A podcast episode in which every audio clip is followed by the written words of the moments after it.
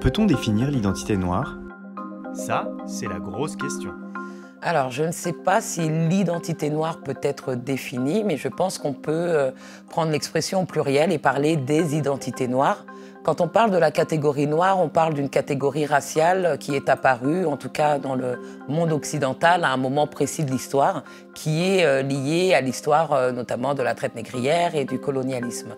Et à partir de, cette, euh, de ces moments précis de l'histoire, avec la dispersion des populations d'origine africaine, on a eu cette construction euh, qui a donné lieu aux identités noires et à l'identité blanche, que là, je garderai euh, au singulier. Donc les identités noires, ce sont toutes les identités qui ont été produites euh, à l'intérieur du continent africain, mais aussi à l'extérieur, et qui sont des identités qui ont été construites comme inférieures.